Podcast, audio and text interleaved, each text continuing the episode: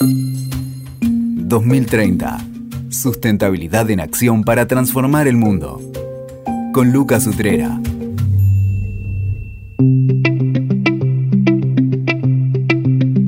Bienvenidos al podcast 2030, Sustentabilidad en Acción para Transformar el Mundo.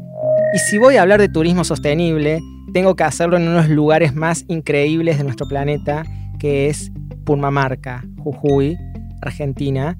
Y estoy haciéndolo justamente desde, desde el comedor, sería, desde la recepción, el hall del hostal de Purmamarca, mirando el Cerro de los Siete Colores, para conversar con Lucy Vilte, que es la encargada responsable del hostal de Pumamarca, un eco hotel, ya nos contará, pero más que todo y más allá de todo eso, una activa promotora, pionera diría antes de cualquier agenda de ODS o de acuerdo de cambio climático, pionera desde una pequeña empresa, desde un pequeño rincón del país, de los temas de sustentabilidad en general y de turismo sostenible en particular. Así que una alegría enorme estar acá en tu casa, en Purmamarca, con vos, Lucy Vilte. Bueno, Lucas, eh, también es una alegría para mí recibirte, seguir soñando que este lugar puede ser preservado y puede ser disfrutado y amado por las próximas generaciones, porque esa es la idea, ¿no? Si estamos disfrutando de esta belleza, tenemos que pensar que todos, todos tienen que poder acceder a lo que nosotros hoy disfrutamos tal cual es, sin transformaciones negativas, ¿no? Siempre las transformaciones son inevitables tienen que ser dentro de la sostenibilidad, que ganemos todos, que esta belleza pueda ser este, disfrutada por nuestros hijos, por las próximas generaciones y compartida desde la comunidad hacia todos los visitantes y, en un intercambio sano, ¿no? Este, ofrecer y también recibir esos visitantes que están dispuestos a apreciar el lugar.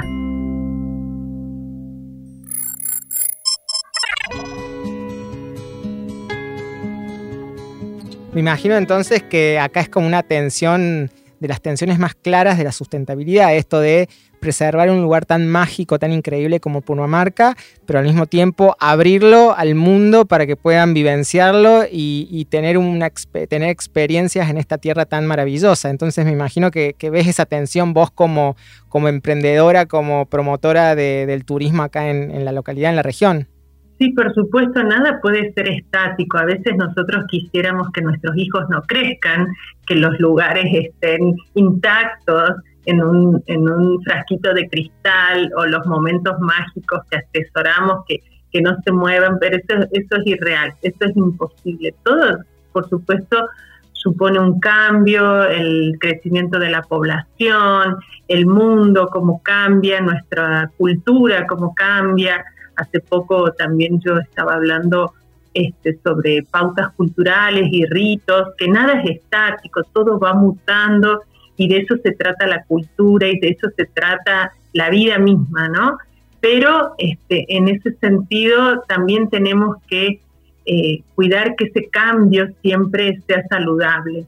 Y nosotros tenemos Purmamarca y la queremos compartir con el mundo, queremos compartir la riqueza que uno tiene, la quiere eh, expandir y que, eh, que, sea apreciada por todo el mundo. No nos olvidemos que la quebrada Humahuaca y Purmamarca es un pueblo parte de la quebrada Humahuaca, es patrimonio de la humanidad. O sea que nos pertenece a todos.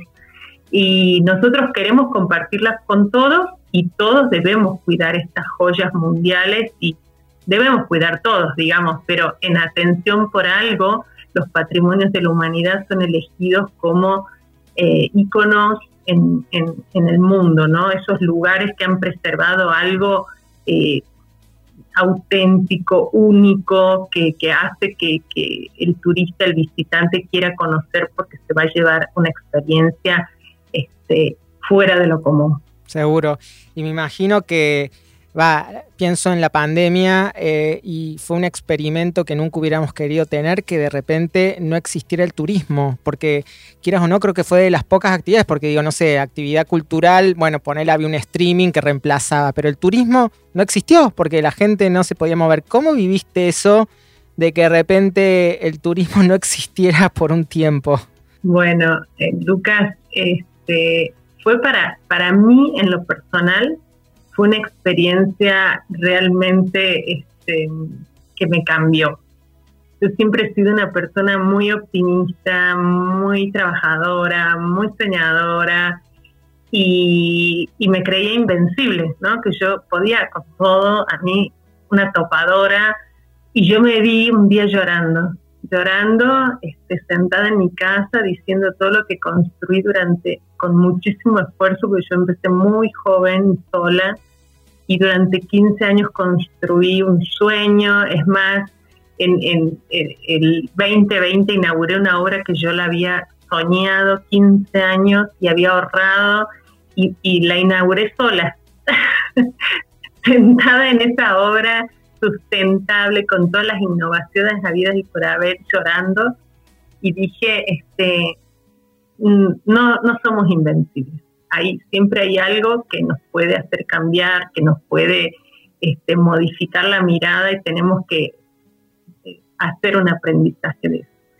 Y entonces cuando dejé de llorar, que en algún momento ya, ya no pude, no tenía más lágrimas, este, me recompuse ¿Y sabes qué hice, Lucas? Este, mm, a Purmamarca no se podía ni ingresar. O sea, si vos no tenías domicilio en Purmamarca, este, no podías ni siquiera pasar.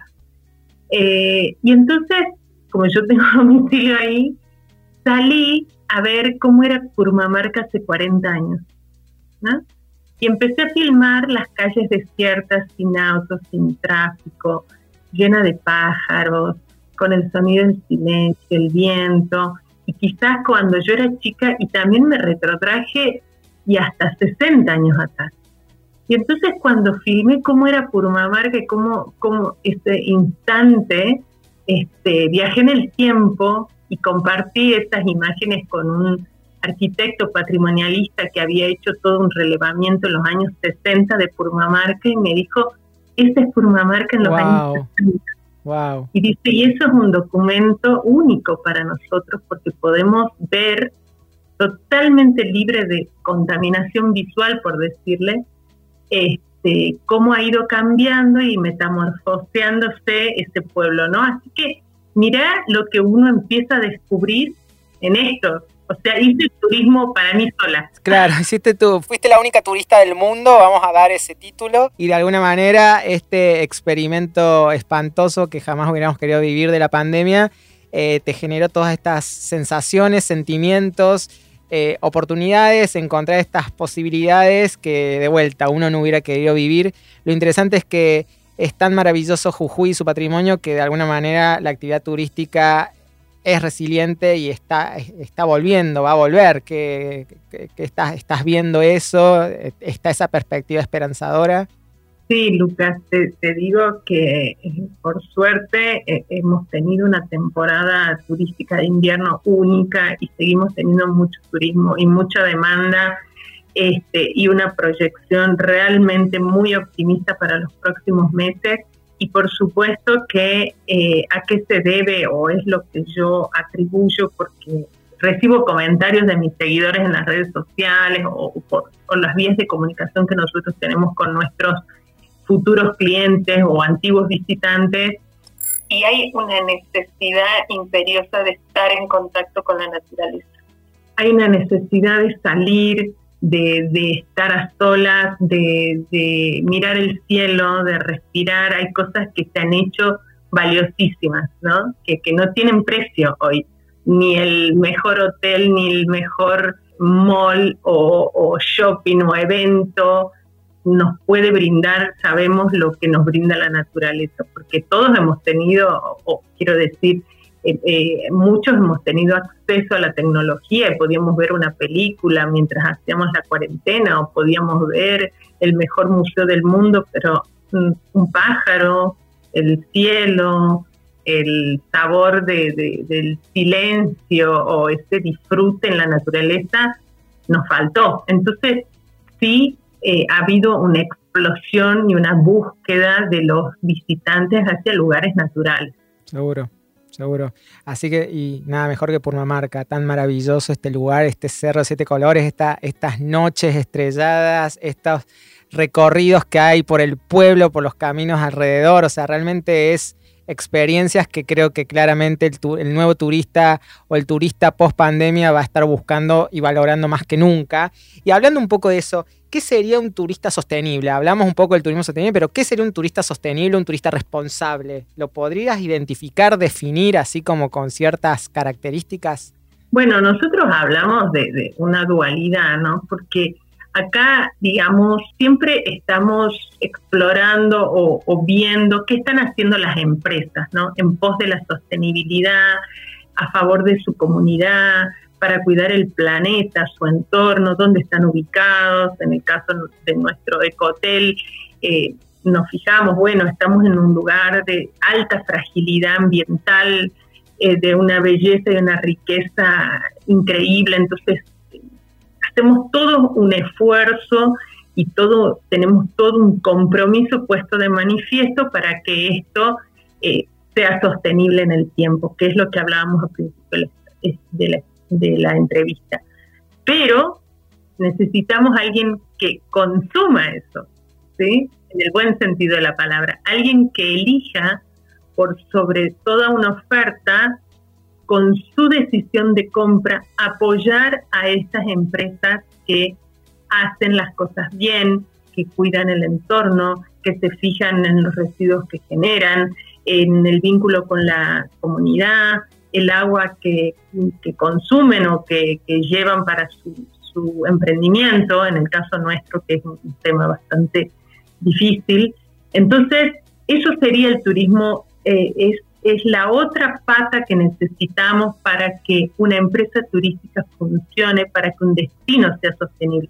Necesitamos el compromiso de las empresas, por supuesto necesitamos el compromiso gubernamental de todas las instituciones, pero el turismo sin turista no es turismo, ¿no? Entonces necesitamos ese turista que llegue a consumir y a alinearse con las pautas que nosotros creemos que son óptimas para tener una experiencia enriquecedora. Entonces, si nosotros decimos que estamos en un lugar de alta fragilidad ambiental, nuestros visitantes, nuestros turistas responsables se alinean a eso y no tirarían residuos y preguntarían qué, este, cómo cuidar el agua.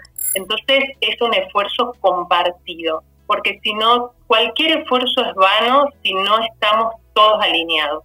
Seguro, y creo que es interesante eso porque siempre estamos hablando de sustentabilidad. Bueno, las empresas tienen que ser sustentables y a veces decimos, bueno, pero la contracara es el consumo responsable eh, y bueno, el turista responsable sería la contracara de las empresas turísticas responsables.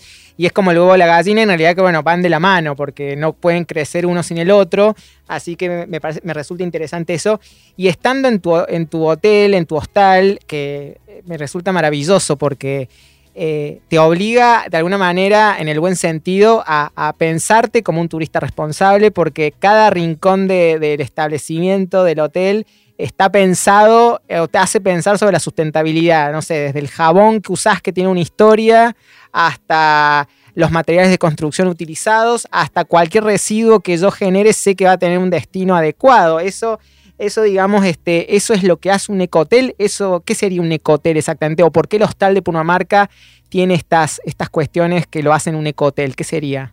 Bueno, eh, primero para, para, para graficarte lo, lo, primero que dijiste de que cuando alguien se aloja en el hotel, no todo el mundo que llega al hotel, este, por eso está bueno esto que vos nombrás, a veces lo nombrás como hostal, posta de Purmamarca y después decís el ecotel. Nosotros con el tiempo hemos mutado nuestro nombre de hostal posta de Purmamarca a ecotel posta de Purmamarca, porque queríamos afirmar realmente que nosotros estábamos trabajando en sustentabilidad y si bien las prácticas que hacemos no solamente son ambientales, sino también sociales, que es lo que engloba la sustentabilidad, la palabra eco ya mm, te invita como a, pensar que hay algo ahí que está este, presente, ¿no? Entonces, este, por eso fue el, cambio de nuestro nombre. Aún así, cuando este, teníamos el nombre Hostal Posta de Purmamarca, no todo y hoy, no todo el mundo que llega llega sabiendo o leyendo, si bien nosotros tratamos constantemente de hacer una comunicación efectiva y, comunicar cuál es nuestro propósito, nuestro compromiso, quizás hay gente que llega un poco despistada a un hotel. Y cierro con un pensamiento que me dijo y lo resume un, un turista que llegó y me dijo, mira, vine para no pensar en nada y me voy pensando en todo, ¿no? Porque él quería desconectarse y de pronto empezó a reflexionar y me dijo, ¿y qué estoy haciendo yo en mi casa? ¿Y cómo estoy contribuyendo con esta causa? Y más allá de que viva en una ciudad, entonces me dice, yo vine totalmente este, ignorante de lo que hacían, pero hoy me voy reflexivo de mi propia, de mi propia humanidad, de mi propio sentir ciudadano, qué hago. Entonces, porque nosotros eh, siempre tratamos de, comunicar lo que nosotros hacemos y no de ponernos en una posición evangelizadora o docente de decir usted debería hacer esto. Eh, nosotros es una invitación, te invito, te invito a que exactamente y, y, y de pronto nos dicen estuve viendo en aquel rinconcito y estuve leyendo el cartelito de más allá y entonces, y contame un poco más. Entonces es como una invitación, ¿no? No es una exigencia, no es una docencia constante, sino una invitación y, que nosotros también la hacemos con el ánimo de recibir también sugerencias y de hecho mucha gente me cuenta, y no sabes, en mi ciudad hacemos esto, y qué lindo que sería que acá puedan hacerlo, o, yo vi en, otro hotel en España y mira qué buena esta idea. Entonces, eso se, convierte en una cosa un poco más dinámica cuando empezamos a hablar el mismo idioma, ¿no? Entonces, eso es lo lindo, eso es lo lindo de, de, de poder eh, no recibir solamente a los turistas responsables, sino invitar a aquel que quizás empieza a cambiar una actitud ciudadana hacia un consumo más responsable y en este caso hacia el turismo. Seguro, y que no atente al disfrute. Y también muchas veces cuando hablamos de productos sustentables o servicios sustentables, eh, imagen, lo que sería el turismo, se puede llegar a asociar con pérdida de confort. Un eco, no sé, decir el ecostal, mm, no deben darte toalla, no deben, o sea, como que debe estar la pérdida de confort. Claramente no es una premisa del turismo sostenible de un hotel sustentable eh, hacer que, el huésped pierda su, su confort, su experiencia. Para nada, para nada, ese, son mitos, ¿no? Como que es más caro o el otro mito es que es menos confortable o es un hotel de para chicos mochileros o hippies. o veganos, vas a ver. O veganos, que, está muy bien y, qué sé yo, nosotros recibimos desde jóvenes veganos hasta gente mm, muy grande de, profesiones totalmente tradicionales y o sea, no, no tiene nada que ver con eso. Entonces, son mitos que hay que derribar también y, que por eso nosotros eh, mostramos lo que hacemos y esperamos eh, que el que está en nuestro hotel perciba lo que somos. Y siempre te digo, la percepción es esta, tienen un hermoso lugar y lo están cuidando. Eso, eh, sin palabras técnicas, sin, sin nada que, que, que adorne lo que sinceramente hacemos y está bueno esto. Sin embargo, eh, medio que a vos no te, alcanza, no te alcanzaba tener un, un, ecotel como que en el ámbito operacional del ecotel está todo bajo control o trata de estar todo bajo control, pero estás en un pueblo, en una región que es patrimonio de la humanidad y que obviamente te excede por completo. Entonces, de nada sirve que vos tengas todo óptimo si el entorno no, de alguna manera, no adopta esta cultura. ¿Te, ¿Te, sentís que eso ha, estado acompañando, está acompañando? ¿Has tenido vos algún rol por ahí en, incentivarlo? ¿Cómo ves esa, ese entorno en cuanto a alinearse al concepto de turismo sostenible? Bueno, volvemos a lo mismo, Lucas. Si yo soy la super empresa sostenible con mil este, directrices y programas de sustentabilidad y yo no tengo huéspedes que, que alineen a mi causa, que elijan mi causa, eh, no puede existir una empresa. Del mismo modo, si yo soy una isla perfecta donde todo es economía circular, donde cuidamos el agua, pero eh, en la vereda del frente hay caños rotos, no hay gestión de residuos, no hay arbolado público. Entonces, digo, estoy viviendo en una isla egoísta donde todo es perfecto y es, es irreal porque sabemos que nosotros estamos dentro de un todo. Este, y, mi, y mis grandes aprendizajes y avances en, en, sostenibilidad ha sido cuando yo eh, me alié con el Estado, porque en un punto eh, yo siempre digo que mi, mi enorme ventaja por, por sobre muchísimas empresas ha sido que yo era muy chiquitita. Y esa fue mi mayor ventaja. Cuando uno es chiquito, sale a buscar ayuda, sale a buscar alianzas y hace cosas muy grandes, ¿no? Porque a veces las empresas muy grandes yo noto que como son autosuficientes, pierden un poco la visión global, ¿no? Entonces nosotros los chiquititos tenemos mucha calle, muchas alianzas, mucha red, porque si no, no sobrevivimos. Y en ese sentido, yo me acuerdo que lo primero, el primero gran obstáculo que tuve fue cuando empezamos a desarrollar un sistema de gestión de residuos y me vi en la imposibilidad de tratar los plásticos y vidrios porque yo estaba a 80 kilómetros del reciclador más, más cercano, me era inviable llevar plásticos y vidrios 80 kilómetros, entonces dije yo tengo que aliarme con el Estado y además tengo que hacer que para que sea sostenible seamos todos los que separemos los plásticos y vidrios. Entonces dije, bueno, yo voy a poner el conocimiento y me convertí en la primera secretaria de Ambiente de Purmamarca, ad honorem. Muy bien. Y como... como Esto, eh, perdón, año 2000, 2005, 2006, sí, más o menos. Sí, sí.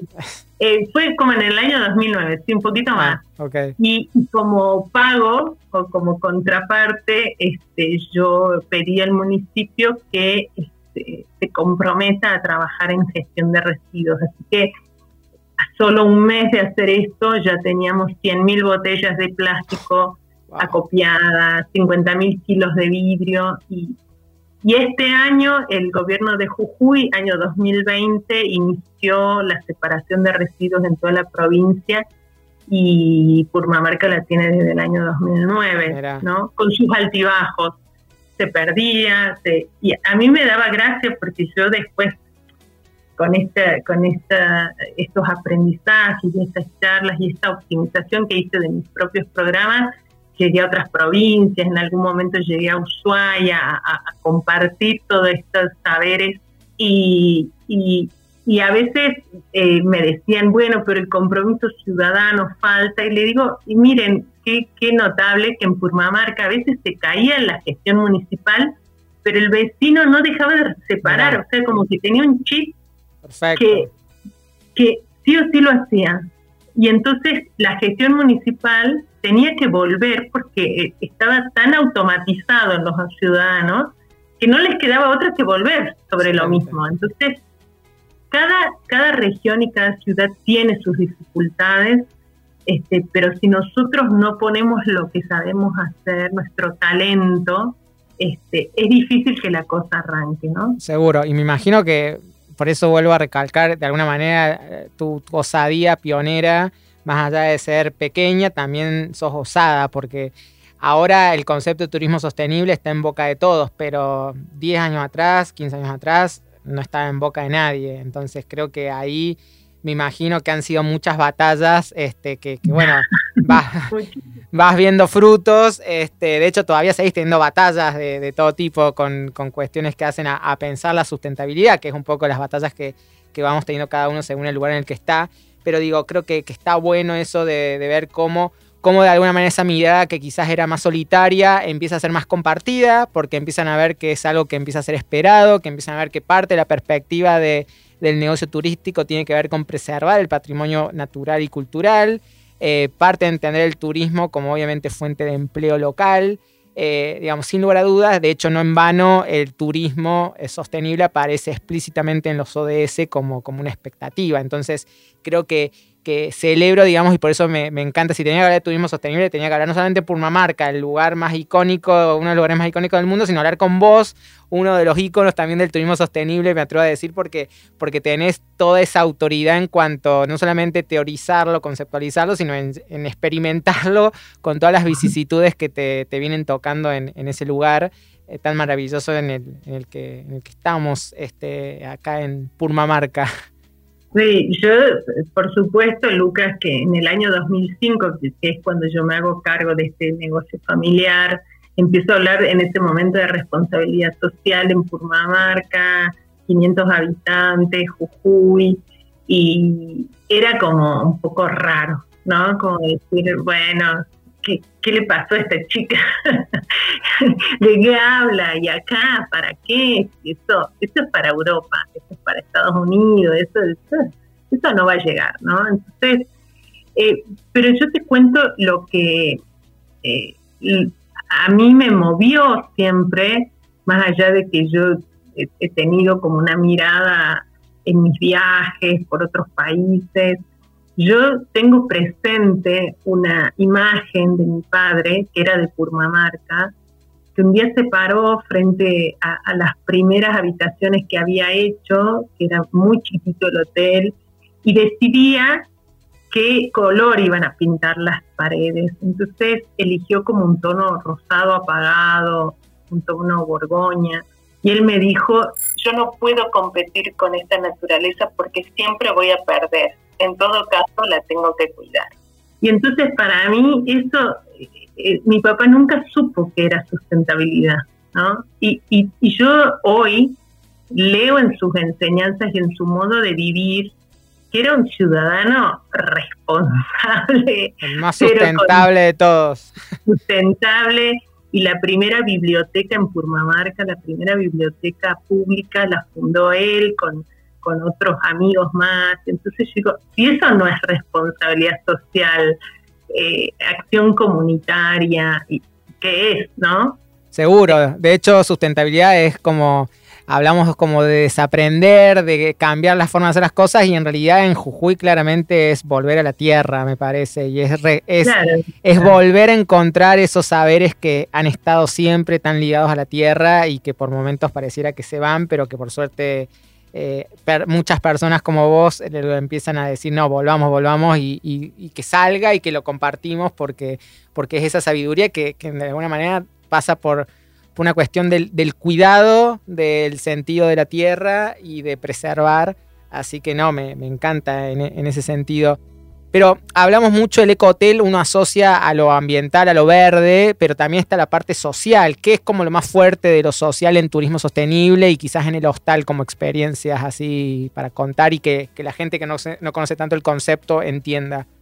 Bueno, mira, yo tengo tantas experiencias y tantas tantas cosas lindas que, que a veces te comparto en distintos ámbitos, ¿no? Porque a mí me, desafían y me interesan tantos temas que por ahí estoy trabajando en cosas patrimoniales y me encanta y me, apasiono y también escribí unos libros. Por ejemplo, desde ese punto de vista, yo llegué a Purmamarca y empecé a ver que había eh, folletos libros tapadura eh, enormes del gobierno para visitantes ilustres, pero al medio no había nada, entonces dije, yo me voy a poner a escribir un libro. Y al final hice dos libros, este, recopilando no solamente la información eh, que ya estaba disponible sobre los monumentos, sobre eh, el sitio en sí, sino después hice otro volumen sobre la tradición oral, los ritos, las leyendas, entonces me fui a hablar con los pastores, con, con la que hace chicha, el que hace un queso en, su corral. Entonces, eh, eso me divertía mucho, ¿no? Y eso en un punto, este, después eso fue premiado como un libro de por la Secretaría de Cultura, pero a mí me, fue totalmente una pérdida económica, porque fue un libro carísimo de imprimir, que, pero bueno, yo lo hice con ese ánimo de, de, brindar eh, desde mi profesión, que soy traductora y, que, bueno, estoy capacitada en las lenguas, eh, brindar a mi pueblo un material que yo lo, hice con muchísimo cariño. Este, y a partir de ahí surgieron tantas cosas, por ejemplo, ¿no? Este, yo en un momento este, leí, hice mi libro y tenía todos los datos súper frescos y súper estudiados, más allá que yo los había vivenciado siempre, pero ahora ya tenía como la data justa. Y entonces un día veo en una revista que, que la empresa Philips llamaba un concurso para instalar por primera vez en la Argentina iluminación LED en espacios públicos este, exteriores, que la iluminación LED recién llegaba y era así como equipamiento holandés y qué sé yo. Y entonces llamaba concurso, el año anterior había ganado la isla de Pascua.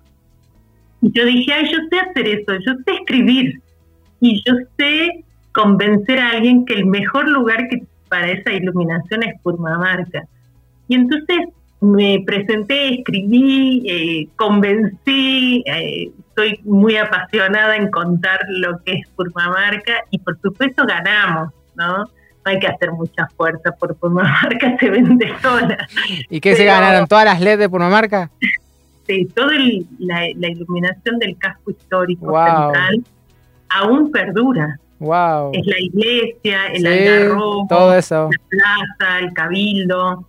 Este, y cuando fue el gobernador a inaugurar y qué sé yo, estábamos muy contentos, vino el equipo de la empresa. Este, yo le dije al gobernador, y qué lindo que sería que ahora remodelemos el cabildo, porque este cabildo tiene que ser un centro cultural. Y bueno, y a la semana siguiente me llamó y me dijo, lo hagamos.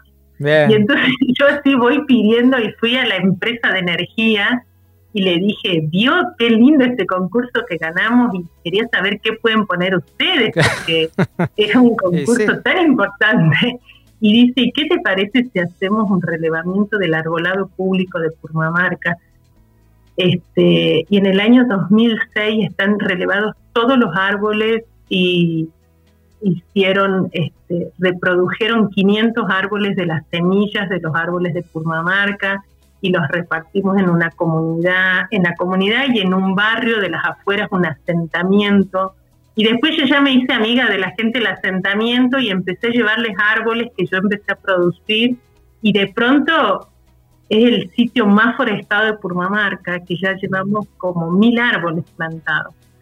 Y entonces cuando llevamos mil árboles plantados, yo todos los años voy y saco fotos, fotos, fotos de los árboles y diez años después fui a hablar con el gerente de la empresa Energía y le dije, acá hay que poner plata porque nunca dejaron de trabajar. Y me dijo, sí, sí, pongamos más, pongamos más. Entonces, eh, digamos, yo soy constante, yo un, proyecto eh, trato de, que siempre esté creciendo y no, no, no estas cosas así este, de, impacto y bueno, me voy. exacto. Bueno, vos estás ahí, sos de ahí, así que nunca te vas a ir. así que eh, enhorabuena que están estos custodios de, de la tierra como vos que que nos, nos garantizan que vamos a poder estar eh, el mayor tiempo posible disfrutando de, un lugar tan mágico como Purmamarca.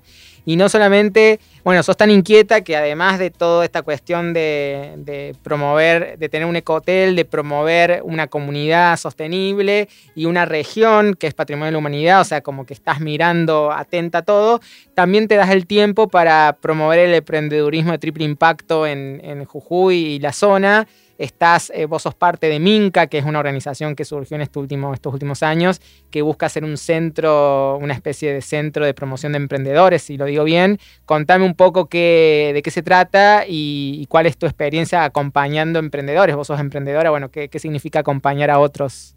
Bueno, este instituto, el Instituto Minca, es un instituto inclusivo de negocios. Nosotros damos cursos para emprendedores de triple impacto, sobre todo este, donde aceptamos emprendedores de todas las regiones, de Jujuy, Puna, Quebrada, Yungas, Valles, con todo tipo de formación académica, desde personas que tienen primaria completa hasta universitarios, con sus proyectos donde los acompañamos porque creemos que personas de la Puna que están emprendiendo en turismo tienen que ser acompañados en este, en este camino emprendedor. Entonces, eh, cuando me llamaron para integrar la comisión directiva, hoy soy una de las directoras, me encantó el proyecto, eh, por supuesto que eh, más allá de acompañar al, instituto a que crezca y a que podamos sumar todos los años más participantes, porque creemos que ahí en, la educación está realmente el cambio sistémico que necesita Jujuy para avanzar y desarrollarse. Eh, también soy mentora de los proyectos. Entonces, por supuesto, siempre como que eh, estoy acompañando proyectos este, de turismo. Hoy el Instituto de Negocio abre sus puertas ya a la región, así que estamos trabajando con emprendedores. La virtualidad también nos permitió llegar a Paraguay, a Uruguay, a Bolivia, donde estamos interactuando con, con centros académicos y con emprendedores que hacen nuestro, nuestro curso y distintos cursos que dictamos. También ahora, este, entre los cursos que se ofrecen, yo, yo participé de un curso de redes sociales este, que también despertó mi interés en la pandemia y me especialicé en eso y acompañando a los pequeños emprendedores este, a que puedan avanzar en su emprendimiento a través de las redes sociales y, ¿Y algún emprendimiento, algún emprendimiento así que, te, de los que te guste, no sé, vinculado por ahí al sector turístico, ¿no? De que haya surgido así de, este instituto. Bueno, en, el año el anteaño pasado estuvimos este, acompañando un emprendimiento de Graciela Gaspar, que es una tejedora que vive cerca de La Quiaca, en un pueblo que se llama Cieneguillas. Hace tejidos artesanales con técnicas ancestrales, cultiva la tierra, en el Instituto Minca le dimos eh, herramientas de gestión, de comercialización, de difusión, para que su proyecto crezca, porque ella quiere seguir este, en su pueblo, quiere mostrar la riqueza al mundo desde su pueblo, no quiere emigrar y es lo que a nosotros nos interesa, ¿no? Poner en valor estos emprendimientos desde donde son ricos, que es desde su propio, desde su propia casa.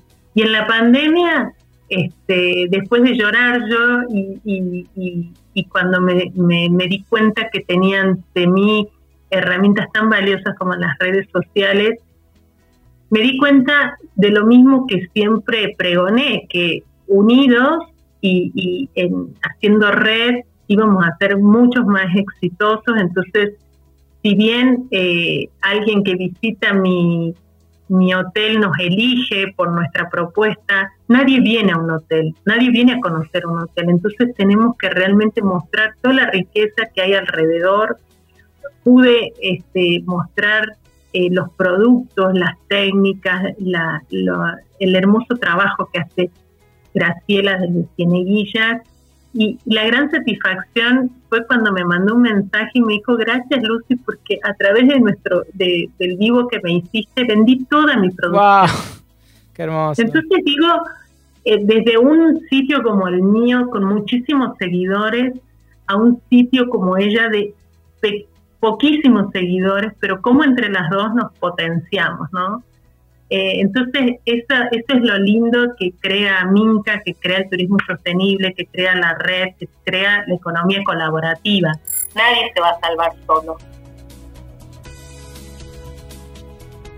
Te iba a preguntar en algún momento tres cosas únicas de Purma y en realidad todo lo que me has contado es único, así que no tiene sentido esa pregunta. Eh, te iba a preguntar un momento epifánico en tu vida de por qué la sustentabilidad y al menos me dijiste uno muy claro que fue cuando tu padre dijo yo nunca le voy a ganar este, a esta belleza natural de Pumamarca. Creo que ese quizás fue como tu momento epifánico más allá de toda tu vida eh, orientada a esto. Pero sí para ir terminando la conversación te quería preguntar, el podcast es 2030, que es el año, el deadline que nos ponen los ODS, al menos por ahora es cómo ves el turismo sostenible y cómo ves a Pumamarca 2030. ¿Qué imaginás este, al respecto? Bueno, yo creo que este, el, turismo sostenible es, algo imparable, como la sustentabilidad. Yo, yo he sido, digamos, la que ha visto a lo largo de los años el cambio eh, y el crecimiento en políticas ambientales, en políticas sociales, en programas de sustentabilidad, de responsabilidad social en mis colegas, ¿no? En mis colegas y las consultas que primero eran totalmente aisladas y cada tanto a hacer a recibir consultas casi diarias de cómo hago esto, cómo mejoro esto, qué me, qué me aconsejas. Y eso para mí este, es como un dato, o sea, eh, no solamente por interés propio de, los, de las empresas, de, los emprendimientos, sino porque es una demanda social. Ya el, el, turista no llega con total desconocimiento y llega indagando y llega preguntando porque le preocupa realmente a dónde deja su dinero o qué hace, eh, cómo queda el lugar después que se va o cuando llega. Entonces, realmente yo lo veo como, como que una ola imparable que si no te subís realmente hay pocas chances de sobrevivir porque esto, y, no solamente lo veo en el turismo, yo creo eh, optimistamente que, que, se va a derramar en todos los ámbitos porque además tiene que ser así. Eh, así que yo soy optimista y, y aunque creamos que lo que hacemos es ínfimo y chiquitito, realmente transformando por lo menos nuestro, nuestro pequeño lugar eh, o nuestro quehacer o nuestra rutina diaria, ya estamos contribuyendo y contagiando sobre Seguro. Y por una marca, ¿le imaginas con más árboles? Con el mismo, si hicieras el video, que ojalá que no va a ocurrir de esta forma, un video silencioso, solitario como el que hiciste, se, estará igual y quizás con mucha más gente siguiendo manteniendo esas raíces y orgullosa de poder mantenerlas y poder vivir de, eso. ¿Imaginas algo así de Purmamarca? Mira, Lucas, yo creo que el turismo es una gran oportunidad de desarrollo. Eh, las comunidades y las provincias del norte han sido históricamente muy postergadas, este, con, muchas deficiencias y realmente el turismo ha traído mucho desarrollo, lamentablemente también mucha contaminación y, muchas cosas malas que debemos aprender a gestionar. Pero eh, encapsular un lugar es imposible y tampoco es constructivo ni es enriquecedor. Eh, si trabajamos en turismo, eh, tenemos que abrazar la diversidad, la diferencia y eso, esas culturas que llegan a interactuar con nosotros me parece que es lo más lindo que tiene el turismo, ¿no? Entonces, este, lo, el deber que tenemos es aprender a gestionar y a comunicar al que visita cómo gestionamos nuestro lugar y cómo este, podemos tener una, experiencia armoniosa para ambas partes. Este, así que eso me imagino, recibiendo y, y, que realmente otra pata de la sostenibilidad sabemos que es la parte económica, ¿no? el desarrollo económico es fundamental para que, alcancemos un equilibrio, ¿no? un bienestar económico, social y ambiental. En esa pata también es difícil hablar de, sustentabilidad.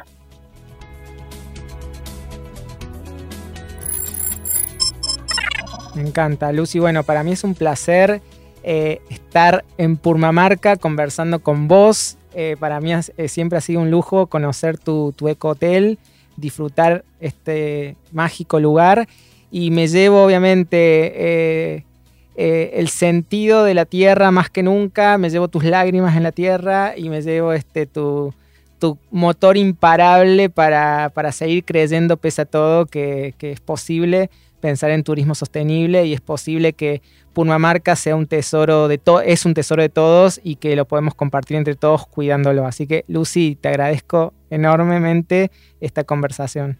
Bueno, Lucas, gracias por la invitación y sobre todo a compartir lo que tanto queremos y nos apasiona. Así que los esperamos. sí, obvio. Por favor, obviamente este será otro espacio publicitario del podcast. Por favor, visiten Purmamarca, eh, el, el, Ecotel o Purmamarca en general, no importa, visiten Jujuy, visiten Purmamarca porque realmente es un lugar mágico donde nos va a hacer muy bien, les va a hacer muy bien a cada uno en todo sentido en su vida conocer este lugar tan increíble. Así que, Lucy, gracias totales. Abrazo. Escuchaste 2030, sustentabilidad en acción para transformar el mundo. WeToker, sumamos las partes.